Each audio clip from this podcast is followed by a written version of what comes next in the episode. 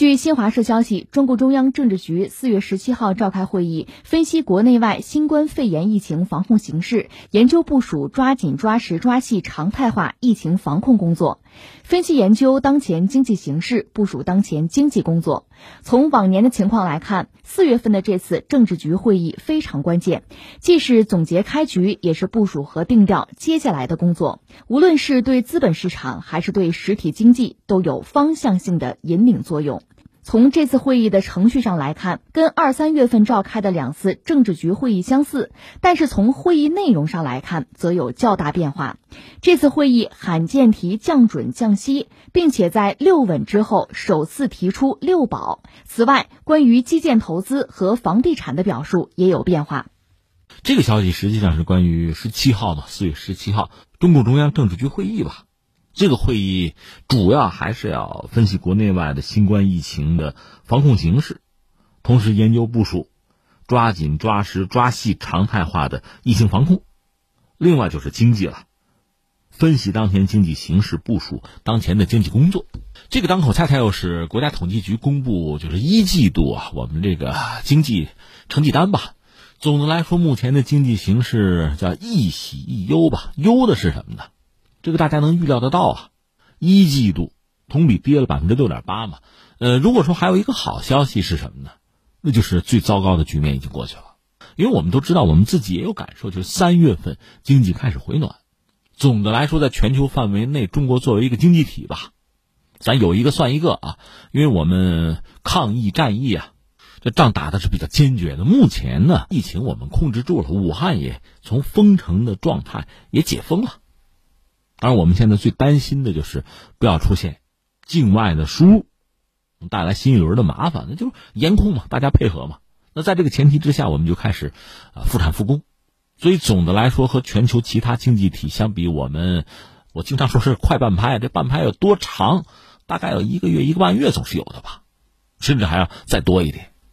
那这段时间大家可能都会有这个感觉，就是中央政治局的会议是比较频密的。一般说来呢，你说今年我们国家经济社会发展的一些指标性的东西，还是应该等两会。那两会目前我们知道还没有开嘛，疫情的原因嘛，或者说两会召开呢，也会是一个标志性的时刻吧。它也等于会向整个社会传递更多的激励、更多的信心。我们就期待就是了。我个人估计呢，两会召开，为我们经济社会发展还是要谋划相应的指标，而且会是比较实事求是的。那目前呢，应该说，就十七号这个政治局会议向我们传递的信息已经足够丰富，也足够重要了吧？呃，那从国家这个层面，决策者肯定要考虑到方方面面啊，整体布局。那从我个人角度来关注，我关注的这些东西啊，和大家分享一下。一个就是加大六稳的工作力度吧，或者叫六保吧，保居民就业。保基本民生，保市场主体，保粮食和能源的安全，还要保产业链、供应链的稳定，保基层的运转，坚定实施扩大内需的战略。内需，再就是这么多年我们很熟悉这个词儿啊，这是我们这个中国化的一个概念哈，就是积极的财政政策和稳健的货币政策。现在他讲呢，积极的财政政策要更加的积极有为。具体说呢，一个是要提高赤字率，再就是。发放抗疫特别国债，还要增加地方政府的专项债券，而稳健的货币政策要更加的灵活适度。说是要运用降准，这个我们比较熟。另外，降息，这次提要降息，再贷款等等手段，保持流动性合理充裕，引导贷款市场利率下行。我还关注对于房子，就是还是坚持，就是有网友总结叫“房住不炒”嘛？房子是用来住的，不能炒嘛？坚持房子是用来住的，不是用来炒的这个定位，促进房地产市场平稳健康的发展。就我个人来讲哈，就上述啊，这些是我印象比较深刻的。而且我觉得有一点很重要在哪儿呢？就是，呃，决策层提供的就这些信息啊，你看去对比一下，包括前几次一以贯之，非常明确。所谓叫咬定青山不放松啊，它不是东一头西一头，它是很清晰，而且可持续。就这些政策啊，这里面值得关注的，你看，一个是赤字，因为我们现在赤字率不是很高，我记得是百分之二点八吧。也有经济学家算过，如果到百分之三点五的话，这个赤字啊提升一点的话，一万亿就到手。另外呢，比如发这个债券，有特别的国债，有抗疫的国债，规模在两万亿，这当然大家是推测了啊。另外，你看像降息这个事儿，我们知道美联储早就在做，而且一路到底儿哈，到零就算了哈。而我们其实弹药箱里这个弹药一直放着没有用，那可能到时不可解、很关键的时候，我们也会使用这样的武器吧。等等看，就说我们工具箱里工具相对比较充裕吧。另外，最近还有好多朋友跟我念叨说发钱呢，发钱。你看美国发了，你看这个日本也要发钱，一个人发十万，他日元啊。我个人以为这是纯属个人的推测，我觉得中国发钱意义不大。你说凭什么呀？我是这样理解，你说你发钱是为了什么？或者我问你，发给你人民币这个钱你会怎么用？你说存起来，存银行啊，那不就结了？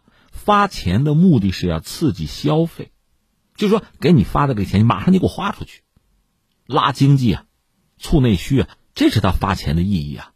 如果给你点钱，你就存起来。少给少存，多给多存，你捂着不花，那他发钱的目的就达不到，那他何必发？那你说怎么办？你看有一些城市是不是已经在发这个消费券？它不是钱，它指向性比较强，就是为了让你消费，它的目的是这个。或者我们这么讲，就算是发现金，也是为了刺激消费，肯定是为了这个呀。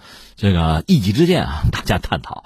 呃，把这事儿放在这儿，现在其实国内很多学者，包括全球的一些相关机构吧，盯着中国也是在预测中国未来经济发展的状况。我大概扫描了一下啊，就国内的学者，包括一些这个投资机构什么的哈，一些报告哈，他们一般就是认为目前中国最糟糕的那个阶段已经过去了。那我昨天不是也和大家聊嘛，就是你看一些经济的指标哈，统计局会有，另外你可以看一点这个。边边角角邪门歪道的，你举个例子，昨天我们说的是像那个挖掘机卖的怎么样？另外，你比如用电量，三月份全社会用电的降幅比二月份是明显的收窄，四月上旬全社会的发电量是保持正增长。另外呢，你可以看一下铁路的这个货运量吧，三月份呢，铁路货物发送总量是三点四六亿吨吧，比去年同期是持平，比二月份涨了百分之四点五。就这些数据显示，经济确实是在复苏。所谓复产复工复恢复的复，确实达到了一定的效果吧。那么，国内一些学者还是认为，我们就是整个二零二零年 GDP 增长率呢，大概推算吧，百分之二点几、三点几是没有问题的。比较乐观的，甚至是五啊五点五左右。这比较乐观的。总的来说，我们还是比较谨慎吧。就是我们的学者啊，你看一下国外，包括这个最典型的，昨天我们聊到了吧？这 IMF 国际货币基金组织，他对中国经济增长就明年吧预期非常之高，百分之九点二啊，觉得都不可思议了啊。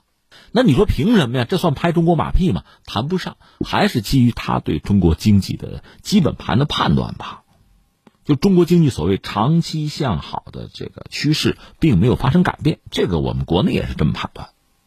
那最后再说说我个人的几个想法。一个想法是什么呢？就是从决策层应对这个疫情啊，我们主要关注这个经济社会发展这块儿的，大概是有比较宏观的一个思考，一个布局吧。你比如我做生意做企业的，那我理解啊，你看清楚大势，看清楚就是经济社会发展的这些关节点吧，不管是经济层面还是技术层面啊，你如果能合上节奏踩上拍，你能顺势而为。那我想就可以立于不败之地吧。当然，目前我们说从国家来讲强调内需，我们也知道内需说到底老百姓得花钱呢，老百姓要花钱就不应该有后顾之忧啊。这个后顾之忧其实还是那点事儿啊，房子就房贷呀，什么教育啊、医疗还是这些东西。那么确实意味着我们必须进行改革，坚定不移的全方位的进行改革，来逐渐的哈，你不要指望一夜之间一蹴而就就解决这些后顾之忧，但是你要减轻它呀。那就让老百姓愿意花钱、敢于花钱嘛。这个在未来一段时间，我们期待相关的政策能够落地，能够持续的出台吧。再一个，在全球范围内呢，我们认为就是产业链啊、供应链恐怕还是有一个重组重塑的问题，因为我们比其他的经济体毕竟啊控制疫情要早一个半月，怎么也有吧。所以在这方面，我们还是有一些优势的，或者说，在全球范围内，哪些经济体先基本的控制住了疫情，大家彼此之间打通这个供应链，形成相对完整的、彼此依托的新的格局啊、新的生态啊，这可能性就比较大。从这个角度讲，短期内可能我们确实面临这个全球范围内嘛，就是订单会减少或者不确定会出现这个局面。但长期看，对于产业链的集群落地，我们还是有优势的，我们还是有吸引力的。另外还有一个层面是什么呢？又说到美国美联储，确实在一次次的放水，天量的美元，因为它确实有，真的是有这个条件。因为美元在全球范围内有自己独特的地位。为什么我们强调人民币要国际化？为什么我们说现在我们还是个发展中国家？大家还得加油干啊！但是你美元在全球范围内越来越多啊，水漫金山。昨天我们不是说吗？路易十五讲，在我死后哪管洪水滔天，就在这不断的放水。那么很多国家的央行就得跟，那意味着什么？钞票都在贬值嘛。那么优质资产的价格也在跌。在这个时候，虽然说各国的贸易保护主义都会抬头，民族主义民粹。这似乎是成为潮流，但是从资本的角度，国际资本的角度来讲，它还是在全球转呀，全球找啊，它要趋利避害嘛，找到避风港，还要找到稳定的利润，就找这样的项目嘛。那在全球范围内，我们觉得就要有这个自信：谁的社会比较稳定，谁的产业链一个是有韧性，另外比较完整，谁的消费市场有非常大的规模，你算来算去。我们不说我们是唯一的，但我们肯定是其中之一，所以对未来我们真的还是要充满信心。